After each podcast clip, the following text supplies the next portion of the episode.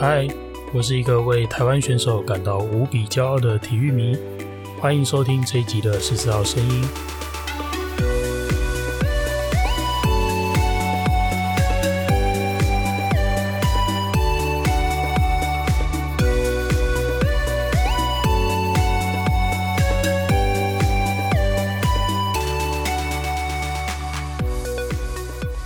嘿又是我。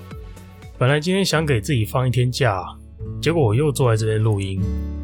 你知道，灵感就是一种稍纵即逝的东西，就是你刚洗澡的时候突然想到了一个你觉得不错的 idea，结果洗澡洗着洗着把这个灵感给洗掉了，再也想不起来。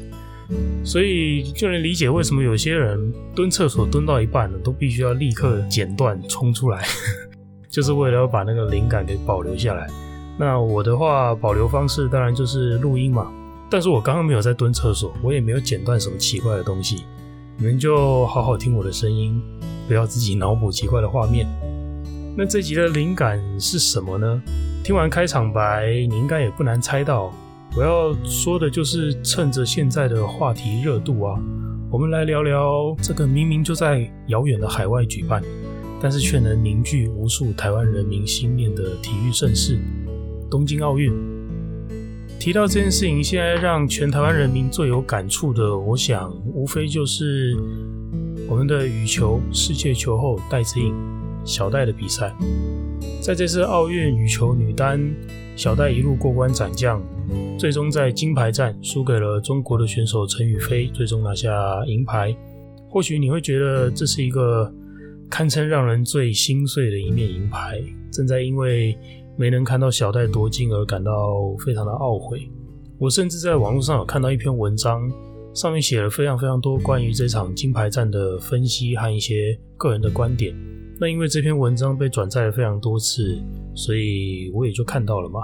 那关于这篇文章正负面的评论都有。其实我很感谢这篇文章为我提供了今天的这个灵感，加速了这一集十四号声音的这个催生的速度。那这篇文章究竟提到了什么呢？十秒钟之后，我们来好好聊聊吧。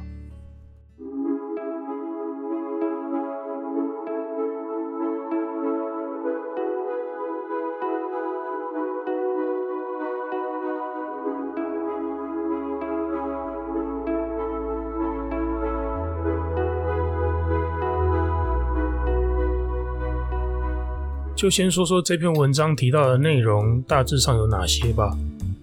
首先，这篇文章开头当然就是意思意思一下，要展现一下风度嘛，所以先恭喜中国的选手夺到金牌。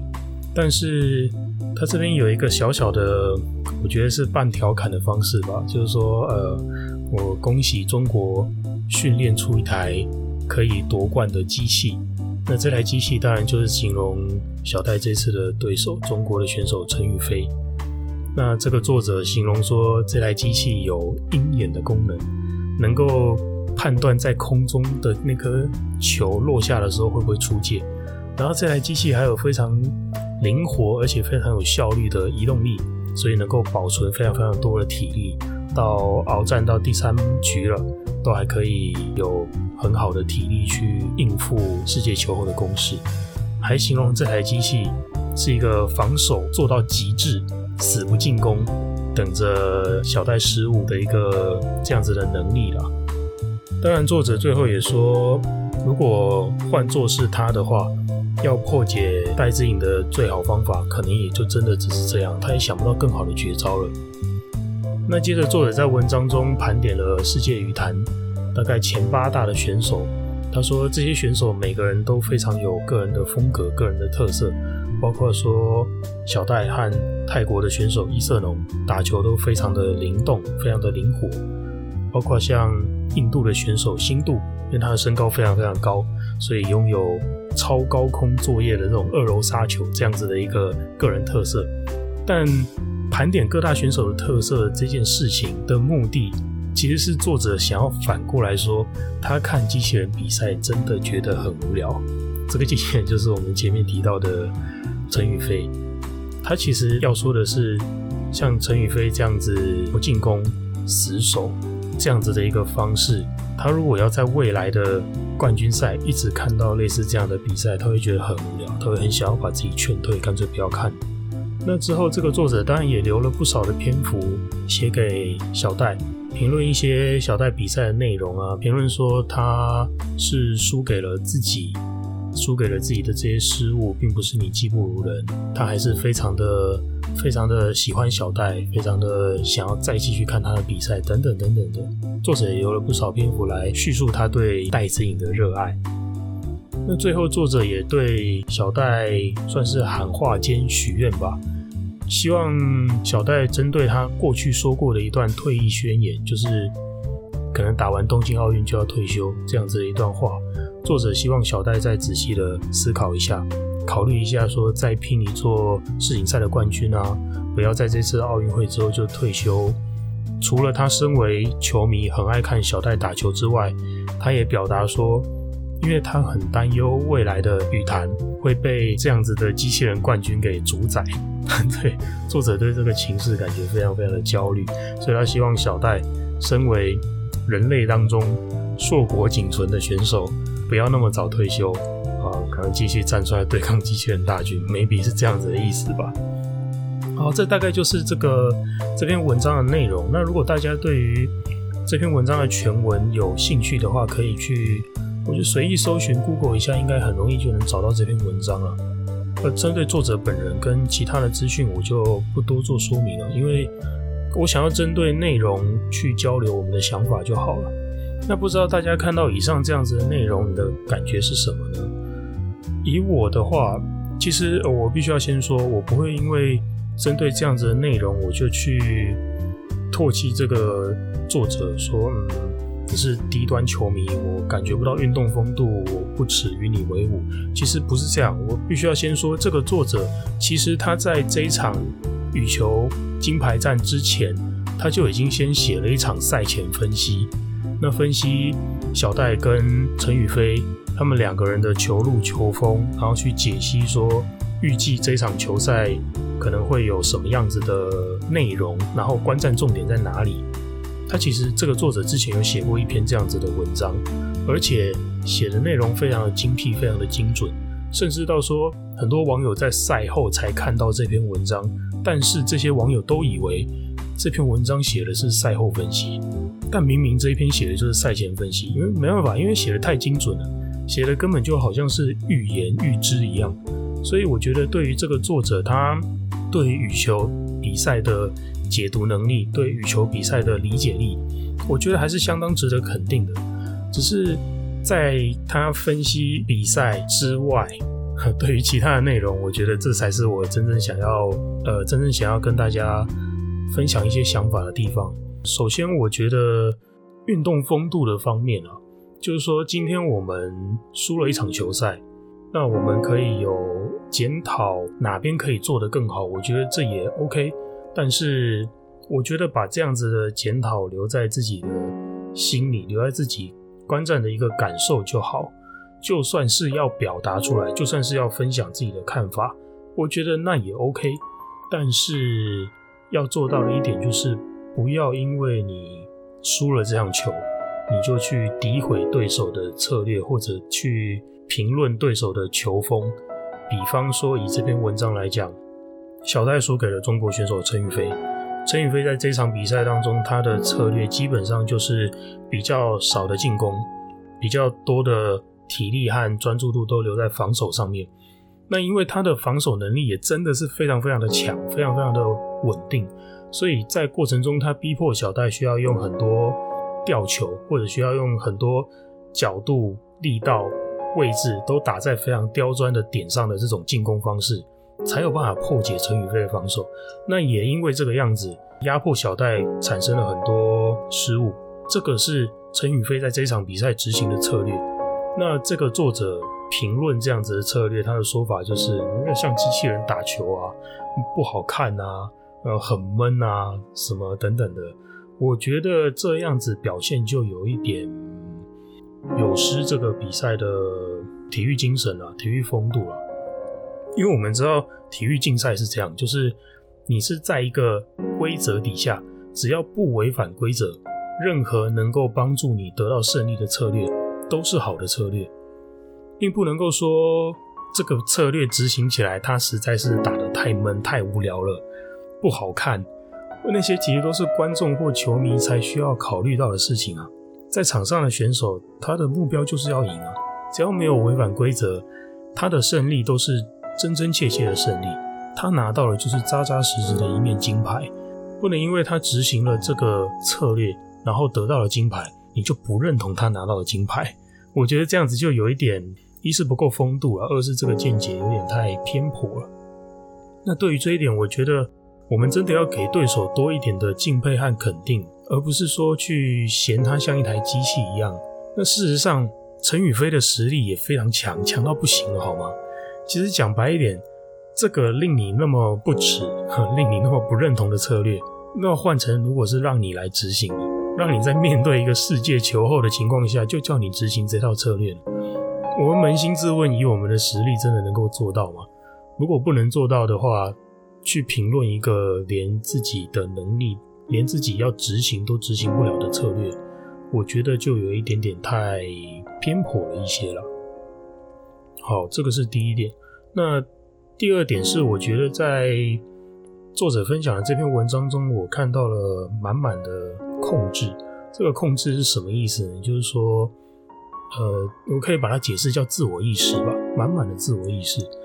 简单来说。喜欢看什么样风格的比赛，那些都是个人的偏好。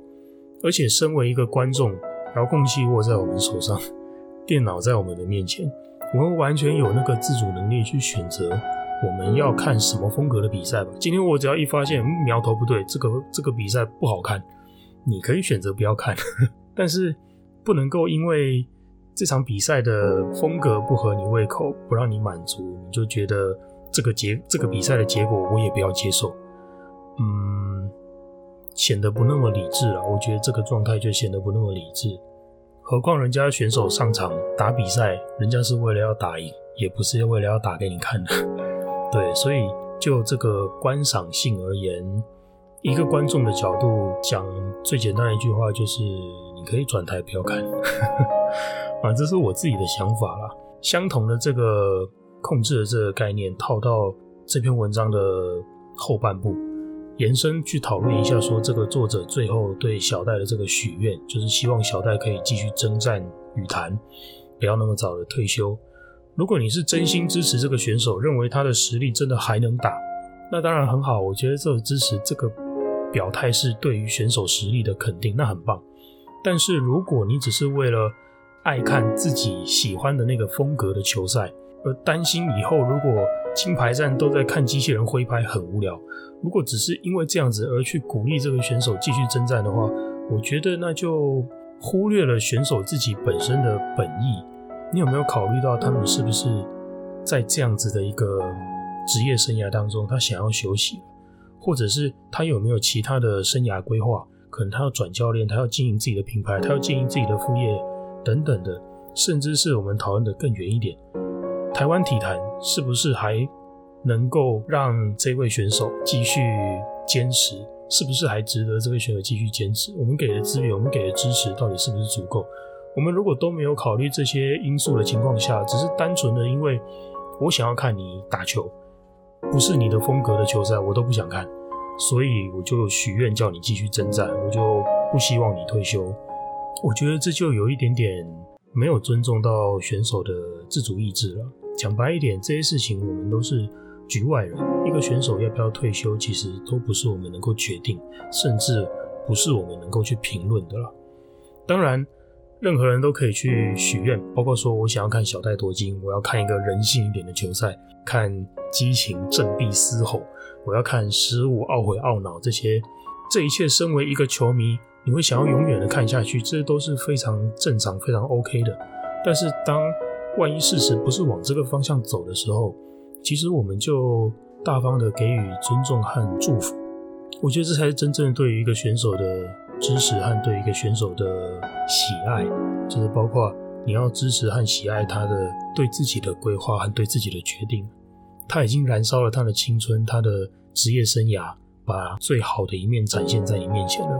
我觉得我们对这个对这一点表达感激感恩就很棒。那你要问我会如何看待这样子的胜负输赢比赛，或者是我会如何看待这些选手呢？我觉得我的想法是这样，在一个在现在这个充满竞争的世界，尤其是这些竞争其实不只是球赛。我觉得在这样子的世界当中，我们都太容易被输赢、被胜负这个概念给框架住了。我们默默的在潜意识中把世界用二元论去定义。什么意思？二元论就是那不是输就是赢，没有其他答案了。我们如果用这个框架去定义我们的世界的话，那其实蛮危险的，因为不是赢那就是输，而且。赢才是完美，赢才是正向，赢才是值得追求、值得肯定的。输就是负面，输就是不好的。我觉得这样子的一个二元论的框架，只要一旦它被架起来了，在这个世界上会徒增很多不开心的事情了。以这个球赛来说，以这个体育竞技来说，当你仔细的去回顾一场球赛的内容，不要带着任何的偏见或私心。这两位选手的每一次挥拍，他们的每一个美技，每一次救球，他们的技巧，他们的拼战精神，你会发现，当你把偏见和私心拿掉，去检视这些这两个选手的展现的时候，你会发现，一场比赛之所以被称为经典永恒，不就是这两位选手的每一个美技，每一个一举一动，每一次实力的展现。一个一个去这样层层堆叠，一个一个去拼凑起来，完成了这一场会被我们称为经典的球赛吗？假如没有对手的存在，那你要挥拍打给谁看？假如对手的实力跟你不是对等的，好打起来好像大人打小孩一样，每一局的那个局数都血洗对手好几分差，那这场球赛也不会有人看得出你的实力到底在哪里，也不会有人。把这场球赛称为经典战役，为什么要说这个呢？是因为在我的心目中，其实这几场球赛都非常非常的精彩，比赛的内容都非常非常的棒，非常非常的好看。除了每一位选手掌握他们自己的策略，展现他们自己的实力，释放自己的能量和拼战精神之外，我觉得小戴他从八强比赛对战泰国的选手伊瑟农。到四强对战印度的辛度，到金牌战对战中国的选手陈雨菲，我觉得这几场比赛两边的实力都非常非常的强，他们打出来的比赛的内容，打出来比赛的品质都非常的好看，非常的精彩。一个看球赛的球迷来说，我觉得这样子就应该要感到非常的满足，非常的痛快啊，所以。这几场比赛，我觉得都没有输家，包括伊瑟龙，包括辛度，然后包括在金牌战败下来的戴志颖，我觉得人人都是赢家，每个人都是共创这些经典球赛的创作者，每个人的精神和实力都值得敬佩，这是毋庸置疑的。输跟赢这样子的概念，其实不过也就只是羽球这个运动项目的规则底下衍生出来，都必须要分一个输赢。但实际上，我们不要被这个输赢框架住了。实际上，这个经典的球赛，你要怎么样去定义输家？输家不强吗？输家不努力吗？我觉得不是诶，输不一定是一个负负面的概念。我们转换一个立场，就是今天戴资颖的球赛之所以这么经典，他的胜利之所以让我们如此的陶醉。不也正是因为他有一个这么强的对手与他一起共同创造了这场球赛吗？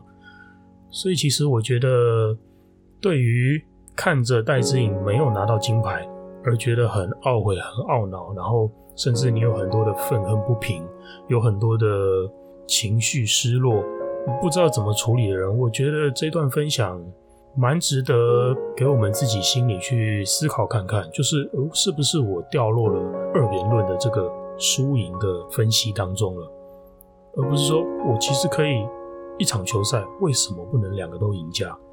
为什么我拿到银牌我就等于输家？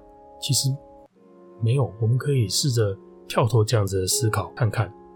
好，最后我觉得我还是要感谢这篇文章了，它呃除了给了我今天录这一集节目的灵感之外，它也引导我觉察了一个我觉得很珍贵的体悟，就是关于我们要尊重每个人的自由意志这件事情。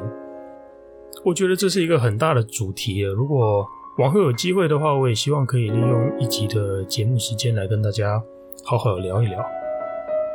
哎，我讲这句话的时候，我突然想到老高。哎，你们知道老高吗？就是那个 YouTuber 老高与小莫的那个老高。他节目内容非常丰富，非常的棒。就是他会常常在节目过程中提到一些延伸议题的时候，他都会说：“关于这个部分，以后我们专门做一集来给大家讲解。”哎，结果真的有网友去盘点所有他讲过这句话的那些主题，一个一个还没做出来的全部都列出来，包括你讲的是什么主题，你在几月几号的哪一部影片，几分几秒的时候讲的，一个一个都把它列下来。就是你自己挖的这些坑，你一个一个都给我把它填满，不要不要给我想跑。哇，这个有点可怕。我刚刚在我刚刚在讲自由意志要找时间做一集的时候，我突然背脊发凉了一下。赶快让我含糊带过这个部分吧。好了，今天的内容就分享到这边。接下来，我想要利用一点时间来跟大家分享我前面两集收到的一些回馈，因为收到听众朋友的回馈真的太开心了，我那个心情就很想要分享哦，所以自然是必须要留点时间来跟大家分享一下我收到的这些回馈。那首先第一个回馈是 Andrea Andrea 杨，他说：“你的 Podcast 听起来真温暖。”这样制作一集会很花时间吗？感觉得出来是有用心的。哇，我觉得收到这样子的回馈，我觉得，嗯，你觉得我的 podcast 听起来很温暖？我觉得你的回应才最温暖。很开心有人觉，有人能够感受得到我制作这个节目用的中间的用心啊，谢谢你。第二个回应是邓邓说的，邓邓说，我听完了，听到哭。静候下一集。哇，我真的不是故意要去弄哭大家，但是其实我很开心，这些内容能够引发听众朋友的一些共鸣，那我会继续努力用心制作的。好，下一个回应是 Ruth 卢斯，他说：“打开你的 Podcast，我就不想关掉了，这是什么魔力？声音好稳重，很好听，说故事的能力也很棒，已列入清单。”哇哦，你的。超级吹捧真的是无敌到位。那除了加入清单之外，也记得要在 Apple Podcast 上面帮我留下五星好评哦。下一个评论是秀秀曹，他说不要这么催泪，就这样一句话，不要这么催泪。那我觉得扎心的故事就是要拿来哭的啊，会哭会流泪，这都是真性情的展现。相信你是一个铁汉柔情的代表。再来，Tina 跟我说。用脸当封面很棒，这是很好的卖点。听的是蛮高兴的，表示我的外表有人肯定。但 等等，那我的声音呢？这明就是一个声音频道，不是吗？不过这个评论我还是当做赞美收下了，听着蛮开心的。再来是婉仪的评论，她说：“我的猫听到你的声音就直接躲到床底下去了。”这个嘛，那我的声音到底是好还是不好啊？不要在家里随便拿陌生人的声音吓猫咪哦。